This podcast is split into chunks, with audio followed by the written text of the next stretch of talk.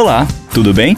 Eu sou o Guilherme Johan e este é o podcast Planeta Vino, com Rafael Zanetti, que trabalha há 20 anos no mercado de vinhos e da gastronomia.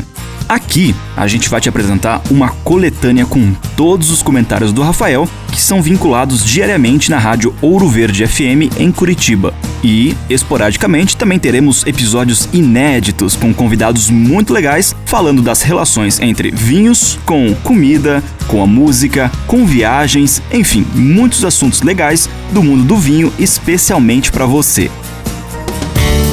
Hoje eu respondo a pergunta de um ouvinte nosso, o Alexandre, que pergunta de harmonização para atum e diz que não gosta de vinho branco.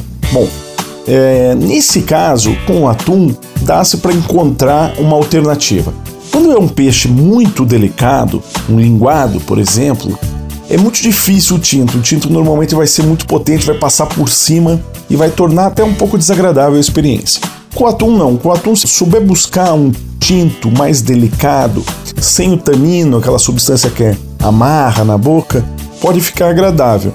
As sugestões de uvas mais fáceis de se encontrar: a Merlot, do Novo Mundo mesmo, um chileno, é, tem um tem sul-africano, tem da Nova Zelândia, o Pinot Noir, Pinot Noir clássico é a uva coringa aí para pratos não tão intensos, um Cabernet Franc tem o Cabernet Franc, sobretudo de regiões mais frias, como o Vale do Loire, na França, ou da costa, no, no Chile, pode harmonizar bem. A uva Gamay, que faz o Beaujolais, vai ficar muito bom nesse caso.